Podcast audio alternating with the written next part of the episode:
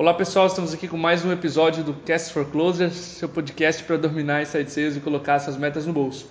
Hoje a gente vai falar sobre prospecção de clientes para SaaS.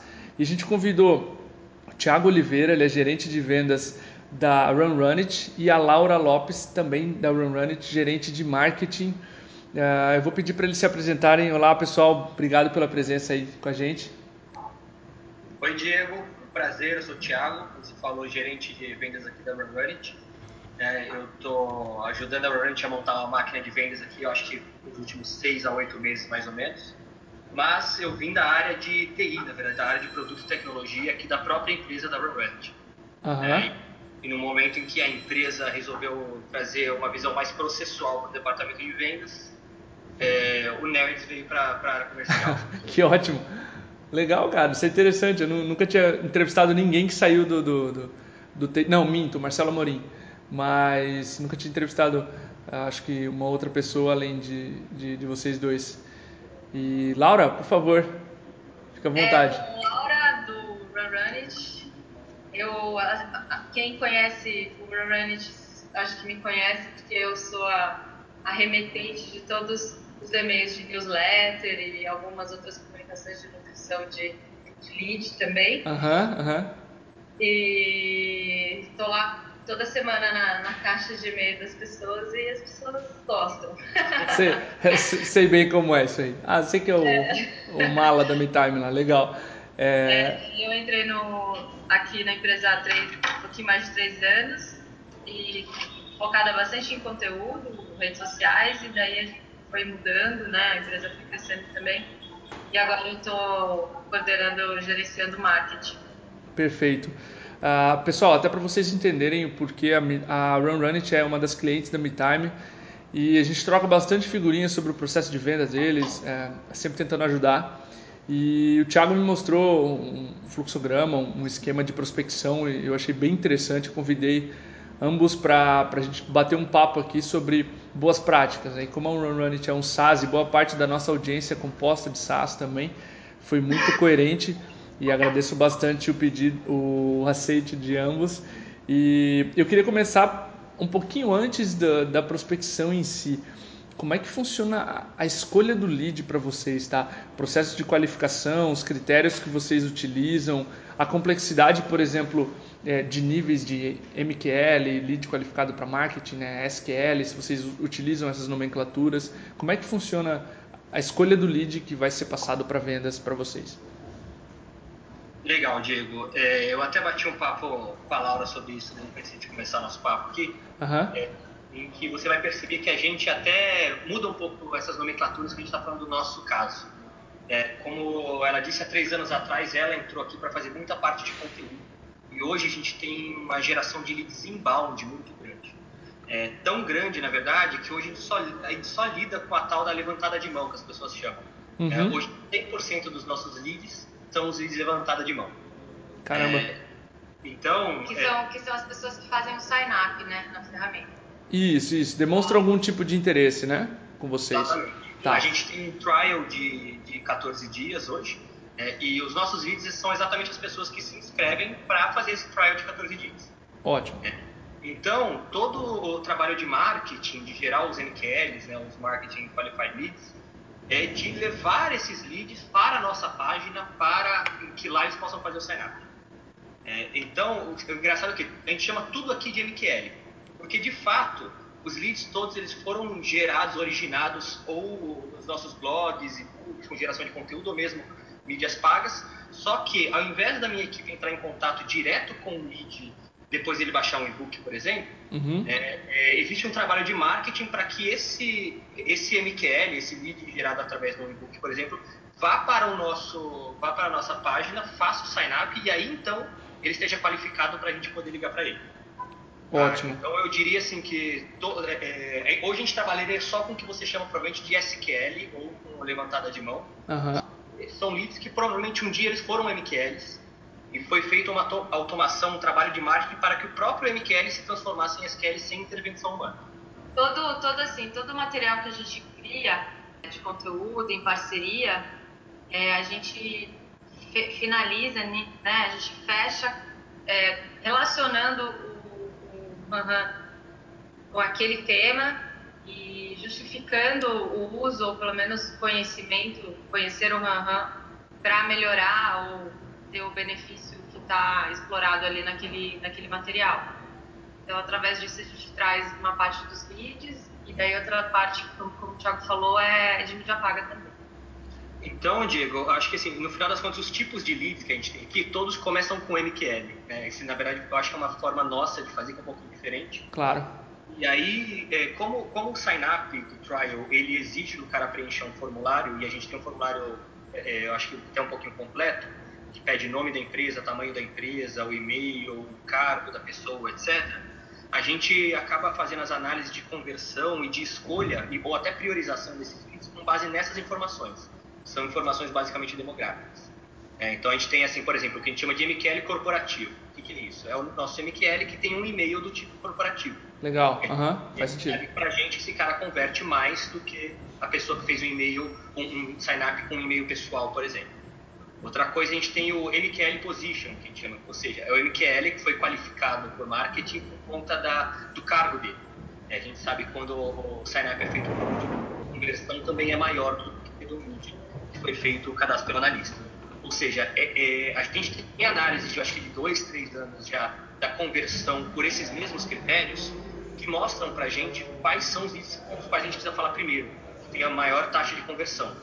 É, e a gente tipifica. Então tem o MQL corporativo, o MQL position, o MQL size, que é o MQL por tamanho da empresa, esse tipo de coisa. Mas lembrando que todos eles são, no fundo, é, levantada de mão, o SQL, é, que, que, que tem características demográficas diferentes.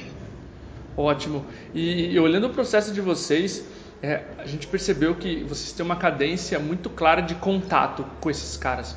Uma vez que esse MQL, por exemplo, ele é passado para o pré-venda ou para venda, acho que vocês vão falar, né? Como vocês fazem isso, mas como, como foi o processo de, de escolha, Tiago e Laura, dessa cadência de contato de vocês em, tempos do, em termos dos dias, enfim? É, eu Diego, na verdade, essa foi a razão pela qual eu falei assim, Diego, a gente precisa falar é, não só comigo, mas comigo com a Laura. Legal. É, você falou, acho que o nosso primeiro papo que, que originou a gente estar tá aqui conversando agora foi quando eu te mostrei essa nossa régua de cadência, de contato bem desenhada. Sim, sim. E o primeiro desenho lá atrás foi feito pela Laura. É, então foi, nossa, bem legal ela participar e mostrar para a gente até poder, vai poder contribuir muito mais do que eu sobre esse assunto, de onde, de onde veio essa régua de contatos. Show. É, ela se originou numa pesquisa que a gente fez, baseando em algumas pesquisas de fora, né, e benchmark também, é, de que a gente teria que falar com, com esse contato ao longo de sete dias e fazendo alguns contatos ao longo desses sete dias. Uhum. Por e-mail, por telefone, por LinkedIn, até mesmo por Twitter, que é uma coisa que lá fora talvez seja mais forte do que aqui. Foi uma primeira régua, quase é, tentando entender como é que seria né, a eficiência disso ou não.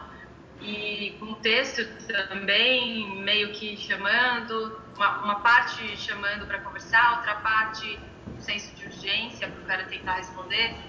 E no final falando simplesmente que beleza, a pessoa tem o tempo dela, que a gente não incomodaria mais, né, por e-mail. E isso, no final, a gente viu que tinha bastante resposta, assim, que a pessoa meio que se, acho que se sentia mal, né, não sei. Uhum. E não, e, não e não ter respondido ao longo desses sete dias. E agora a gente revisou, né, essa ideia, com, com, com isso, a gente também tinha régua automática, né, de disparo automático para esses mesmos vídeos.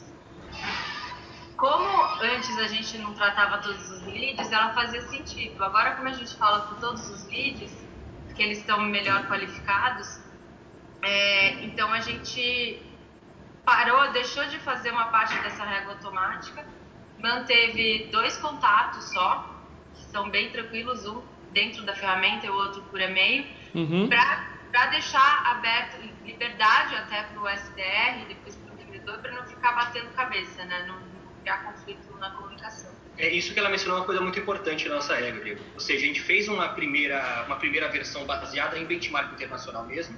Claro. E era uma época em que eu tinha uma força de vendas, uma equipe de vendas bem menor do que eu tenho hoje. Então, era uma régua muito autônoma, ou que tentava ser, na verdade, suficiente, mesmo se eu não entrasse em contato com esse cliente. É, com o tempo, eu fui escalando minha equipe e eu fui sendo capaz de falar com todas as nossas levantadas de mão. É, hoje eu consigo falar com todos eles. Então, essa régua, ela, em algum momento a gente sentiu que ela estava um pouco desatualizada. Por quê? Porque ela tinha uma cadência de contato bem forte para que o cara não precisasse de contato humano e ainda por cima disso eu estava fazendo contato humano. É, então, esse foi um momento recente que a gente decidiu parar e falar, não, ok, vamos... É, é, e a gente fez um design sprint aqui em relação a isso, foi conduzido pelo nosso líder de UX, é, com participação de um pré-vendedor, de um vendedor, da Laura, que, é, é, que conduz o marketing, do, do, do UX também. Peraí, gente, vamos ver como é que está sendo a jornada desse cliente quando ele faz um sign-up com a gente. É, será que ao fazer o sign-up ele está sendo bombardeado de muitos, muitos lados, digamos assim? Sim, ótimo. E aí a gente foi, a gente foi para uma nova versão dessa cadência de contato que leva em consideração as duas coisas. Leva em consideração a comunicação automática, é, que, a gente, que a gente tem através das ferramentas que a gente usa aqui, e a comunicação do meu pré-vendedor, que tenta entrar em contato com ele. Essa, o documento que eu até dividi com você sobre a nossa cadência de vendas é resultado desse, desse design sprint, foi uma versão nova, é, é, eu acho que combinada e com conhecimento de todas as áreas. Né? Porque o próprio pré-vendedor tem uma, um, um, ponto de vista diferente do vendedor e diferente do marketing, e cada um deles fala com o cliente de, acho que em momentos de maneiras diferentes. É, foi muito do feeling também, o que, que dava certo, o que, que, não dava certo da régua anterior, né? Uhum, da comunicação claro. anterior. E um, um, um input bem importante de UX também, entendendo essa jornada e colocando algumas coisas. Até o, o líder de UX ele era é, de fora, então foi bem interessante porque ele tava, não estava entre aspas contaminado, né? Uhum nosso modo de fazer e tal. Então foi bem legal ter uma visão que era bem de fora, assim, para a gente melhorar e, e, e, tentar melhorar as conversões, né? Sim. Para vendas. O, que, o que eu gostei muito que você está me falando é que é o, exatamente o que o Gabe Larsen sugeriu para gente sobre cadência. Você começar com uma é, setar o tom dela agressivo ou mais passivo, mais para e-mail e social, ou mais agressivo para telefone, e aí ir iterando com conhecimento a respeito do, dos teus leads, do teu mercado, enfim, do, dos resultados, das métricas dessa cadência, é, vocês viram que ela precisava amadurecer, enfim, isso foi muito interessante. Vocês se colocaram. Eu acho, eu acho que ela não é rígida, assim. Eu acho que daqui três meses a gente vai sentar de novo para mexer de novo até porque a gente vai estar com uma equipe maior, sabe? Eu acho que a gente.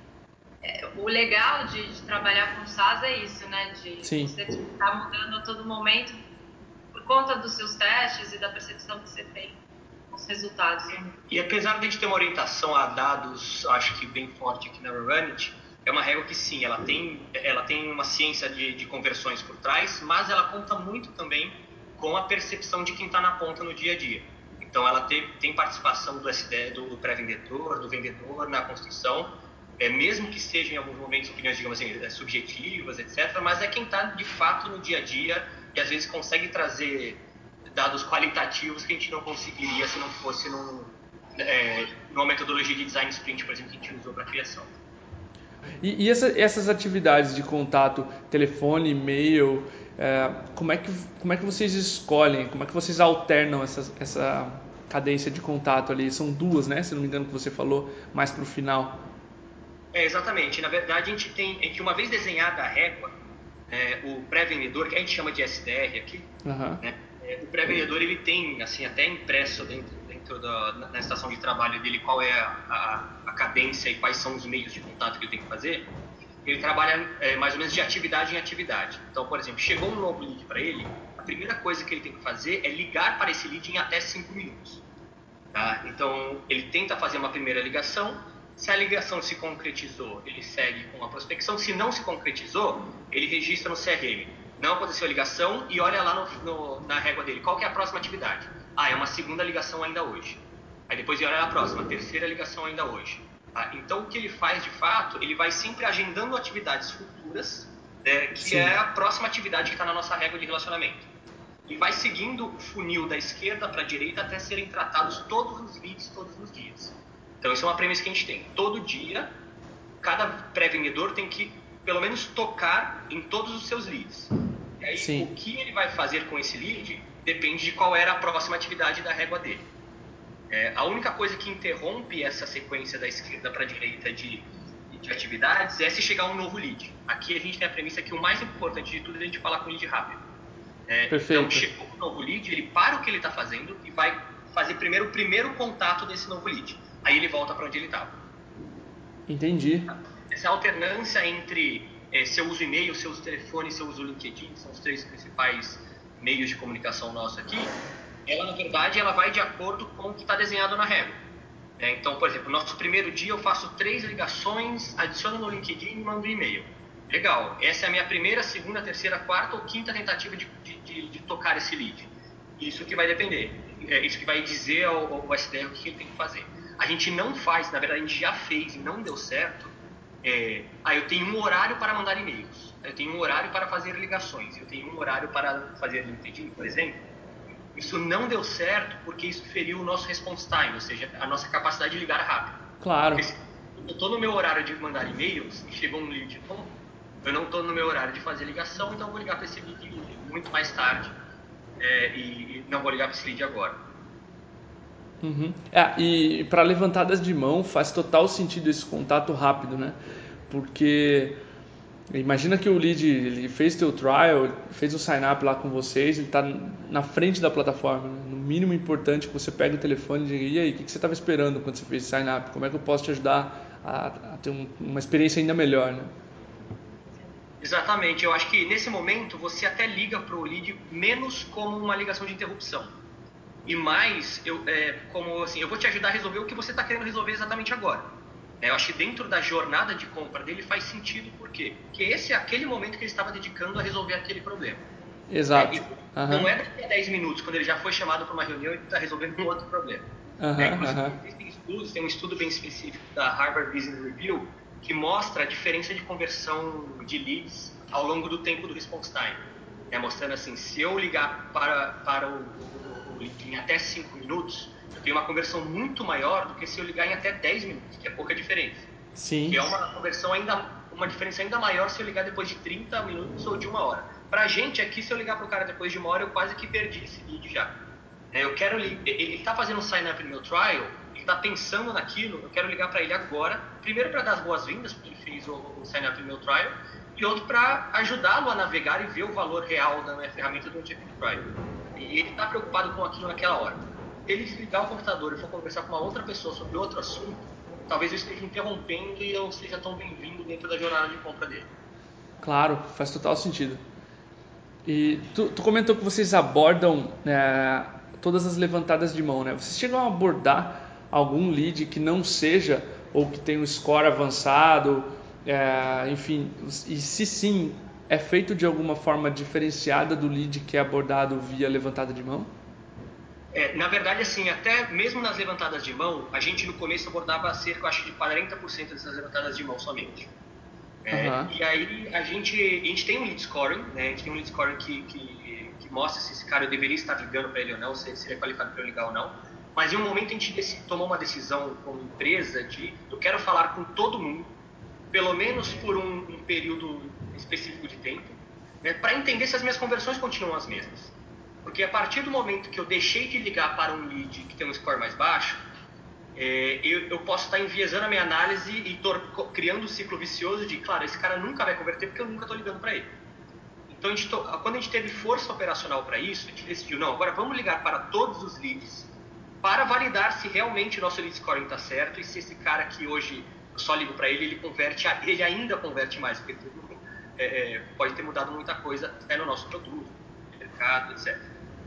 Perfeito. E a gente está começando a fazer de maneira é, experimental até, é, falar com os leads, e daí que como o mercado chama de MQL, que são aqueles caras que tiveram contato com o material nosso, converteram é, nos nossos conteúdos. Sim. E aí a gente, a gente cria uma série de regras para enviar esse lead para a ferramenta que a gente usa, né, para os SDRs, e, e junto dessa, da, das regras de, de envio do lead, quando ele abre o lead dentro do RD que a gente usa aqui, ainda tem um lead scoring lá dentro e ele vê se o lead scoring do cara é bom ou não. Então tem, tem, tem duas, duas regras, né? Para ver se esse lead realmente vale a pena entrar em contato.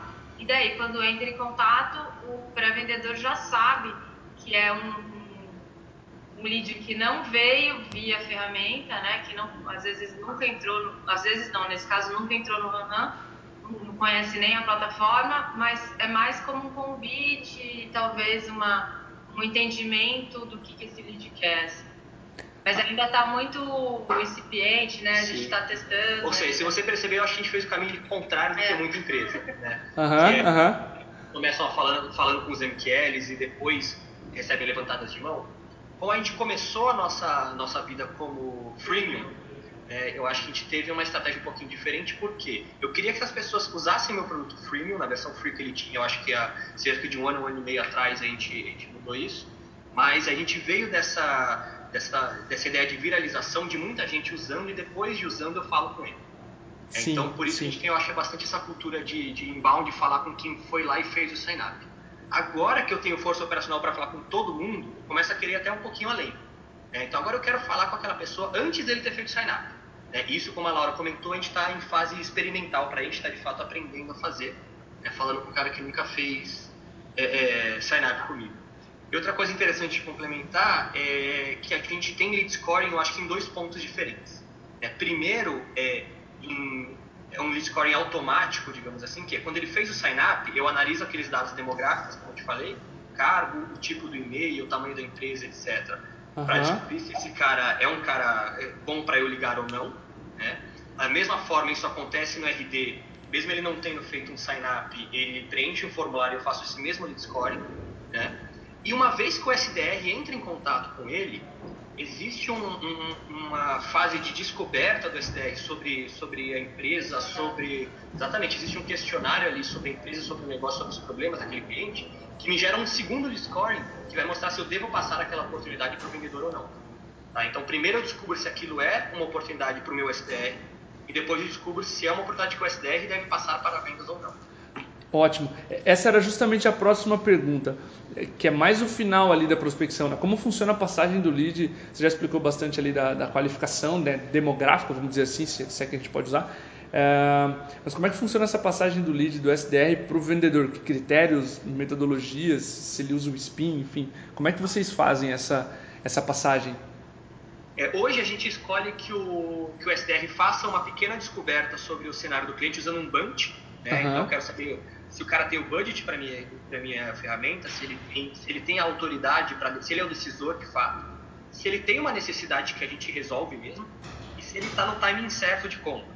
É, mas, ou seja, é um, é, um, é um passo de descoberta, mas não ainda eu acho diagnóstico completo. Ele quer só saber, na verdade, se vale a pena, se não vai ser perda de tempo nem do meu vendedor e nem do cliente também, é, colocar ele em contato com o meu vendedor.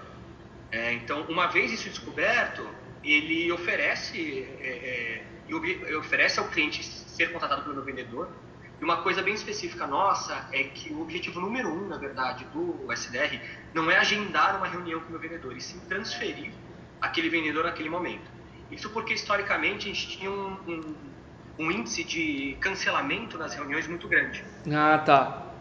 No simples fato, se eu não tivesse a oportunidade de cancelamento, eu já aumentaria bastante a minha conversão. Né? Então, aquele, aquele índice de cancelamento era um detrator bem grande na minha conversão final de vendas. Então, o plano A do meu SDR é falar, diagnosticar, né, e havendo o fit, ele oferecer uma transferência na hora para o meu vendedor, para eles Legal. conversarem sobre aquilo. E até lembrando que na jornada de compra, o cliente naquele momento parou para pensar sobre aquilo, fez o sign-up naquele momento, ele ia dedicar o tempo dele a descobrir a ferramenta. Então é o momento ideal para ele ser transferido para o meu vendedor, que vai explicar sobre a ferramenta e sobre a solução completa para ele no Revit. Agora, não havendo disponibilidade de tempo do lado do cliente, etc., aí o plano B sim é agendar uma reunião para um outro momento com o meu vendedor. E aí o plano C seria, é, se ele, ele, não tá, ele não tem certeza ainda que ele quer falar com o vendedor, é continuar nutrindo, é, mesmo em SDR, aquele, aquele lead até que se descubra se realmente ele vai querer falar com o vendedor ou se de fato ele não, não tem interesse em continuar a conversa. Ah, e aí, no momento, tanto em transferência quanto no agendamento, e aí fazendo um pouquinho o mexer para vocês, a gente usa o MeTime. Legal. É, havendo a transferência, o que, que o meu SDR faz? Ele transfere a ligação telefônica para o vendedor, o vendedor se apresenta e no momento abre uma, uma sala para fazer a apresentação, compartilhar a tela, envia o, o link pro, pro e-mail do, do meu cliente. Havendo o agendamento, aí eu nem, trans, é, é eu nem uso mais o telefone. Aí no, o próprio agendamento o meu SDR faz direto no MeTime, ele Sim. já agenda uma reunião entre o vendedor e o cliente que já é, recebem nas suas agendas, nos seus e-mails, os convites específicos. Ótimo. E eu queria, antes de encerrar, perguntar assim, se vocês fossem iniciar novamente esse processo de, de prospecção de vocês há um ou dois anos atrás, que conselhos vocês dariam a si mesmos assim para começar? É, do lado de, principalmente de pré-vendas, de prospecção, é nunca deixar de olhar para o response time, ou seja, para ligar rápido. Lembrando que eu tenho o viés do nosso cenário aqui, que é, um, que é de muito lead inbound, né, principalmente de levantada de mão. Sim. Mas, é, como a Laura até comentou no começo, a gente tem bastante interação aqui de fazer mudanças. É, uma dessas mudanças foi tentar mudar um pouquinho a metodologia de, de SDR, com uma nova, um novo CRM para eles, etc. E foi um momento em que a gente fez aquilo que eu comentei com você no começo. Ah, vamos ter um horário para, para ligar, outro horário para e-mails, outro horário para isso. Ou seja, em duas semanas que a gente desligou o alerta máximo do response time, a gente teve uma queda de conversão muito grande. Então, assim, uma dica seria assim, haja o que houver, é, não, não tire o olho do response time, ligue rápido para o. Ótimo. Na área de, de, de, trazer esses leads, acho que tem duas coisas bem importantes, assim, o conhecimento aprofundado de quem que é o seu usuário, né? É, acho que a, a, as empresas elas usam bastante a persona, assim, mas às vezes a persona ela tem que ser um pouco mais aprofundada, assim talvez ela seja um pouco mais, tenha muito mais camadas que a gente acha que ela tem. Então, a maneira de falar, onde encontrar essas pessoas, é, talvez não seja só nas mídias de performance ou na parte de conteúdo, né, de, de marketing de conteúdo tradicional que a gente trabalha, mas tentar entender um pouco melhor esse, esse cara para fazer todas as ações de conteúdo e SEO baseado nisso, né? Então, acho que e SEO, obviamente, é fundamental para você aumentar a sua, sua geração de leads orgânicos. Legal, entendi. Gosto muito do, do conselho que, você, que ambos deram. É, se você vê o, o response time, ele tem, um, ele tem uma influência muito grande na, na taxa de contato, né? Para prospecção isso é muito importante. Ainda mais abordando o volume de levantadas de mão que vocês abordam é, o response time é muito importante. É uma dica que a gente dá para os nossos próprios clientes também. Ligue rápido e, faça essa, essa abordagem quão antes possível. Acho que é ligue rápido e depois ligue sempre. Porque algo que a gente vê é que metade das nossas oportunidades que a gente manda para vendas, a gente consegue gerar a parte, até um pouquinho menos, 40%, a gente liga a partir dessa ligação inicial rápida que eu fiz. Liguei e transferi na hora. Agora, Sim. os outros 50%, 60% das oportunidades, eu não gero no mesmo dia em que, que eu fiz a primeira ligação como SDR. Eu, como SDR, eu fiz a primeira, a segunda, a terceira. Estou no quarto dia de contato com o meu cliente, aí eu consigo transferir para vendas. Então, se eu é, não ligar rápido, eu perco esse primeiro pedaço, esses primeiros 40%, 50%. Agora, se eu ligar rápido no primeiro dia e nunca mais ligar, aí eu perco a outra parte, que é bastante importante também, que é cara que eu tive que tentar algumas vezes e aí a gente tem a premissa de tentar pelo menos sete vezes aqui antes de pensar em desistir de ligar para aquele lead. Legal, é, isso é importantíssimo também. Esses dias eu estava conversando com um dos vendedores aqui, ele falou, cara, olha a importância do processo. Eu estava quase desistindo de falar com o cliente, mas era a quinta ligação, não podia desistir, né? E na quinta ele conseguiu. Cara, por isso que tem um processo, né? A gente tem que insistir, tem que acompanhar e tem que cumprir pelo menos o processo para entender o que está acontecendo. E se é, e se tá pouco ou está muito para falar com o cliente nessa cadência. É, esse mesmo estudo que eu falei para vocês da Harvard Business Review é, sobre o response time, ele mostra também que você tem que ligar no mínimo seis vezes para o lead para garantir que você vai conseguir falar com 90% das pessoas que você ia conseguir falar.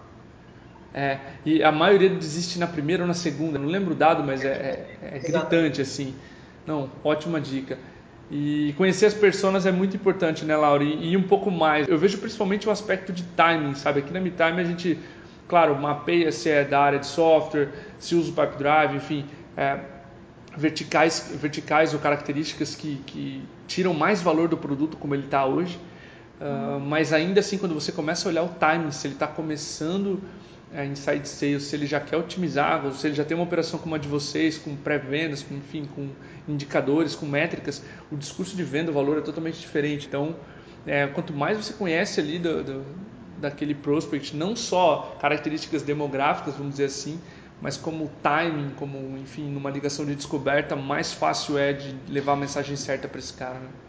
É, e tem uma coisa que, quando você trabalha com SaaS, você tem muitos clientes e é um, é um monte de dados, né? Então, assim, mergulhar nesses dados de fato, entender, e até a parte de, de, de questionário mesmo, de cruzar todos os dados para ter entendimento mais profundo. Eu acho que isso é fundamental, é uma coisa que tem que ser feita é, de forma é, frequente, assim, talvez assim. A gente está fazendo um trabalho aqui de se reunir uma vez por semana para rediscutir as coisas, sabe? É, uhum. E daí quando a gente chega num, numa certeza ali, ou né, numa percepção um pouco mais é, que a gente acha que está no lado certo, aí vai mudar alguma coisa em vendas também. Aí depois vendas vai trazer de novo dados para a gente, sabe? Então é um ciclo virtuoso, assim, de, de descoberta. Mesmo porque também o mercado vai mudando, né? os clientes vão mudando, a gente vai crescendo dentro do mercado, então é uma coisa que não pode parar, não. Ótimo. Eu queria agradecer vocês, aprendi muito sobre o, processo, eu tinha bastante curiosidade para entender melhor do que as trocas de e-mail que a gente faz normalmente pós-newsletter, né, Thiago? Então, é, obrigado pela participação, Laura também por complementar toda a parte de, de marketing de vocês que eu acho fantástica. É, e é isso aí, eu agradeço a presença. Se vocês quiserem deixar mais alguma mensagem também para a nossa audiência. A gente é que agradece, como você falou, que geralmente nossos papos vêm após a newsletter de vocês. Eu queria até parabenizar, que para mim é uma das melhores newsletters que tem aqui na área de vendas e pré-vendas. Valeu, Geralmente cara, obrigado. discussões entre nós dois depois, quando eu recebo. Uhum. Legal, obrigada pelo convite, Thiago, né? E depois, Diego. Uhum. É, muito feliz de, de, ter participado e se precisarem de qualquer coisa, é só responder a minha newsletter. eu respondo. tá ótimo. Muito obrigado, tá? Valeu, um abraço, tchau, tchau.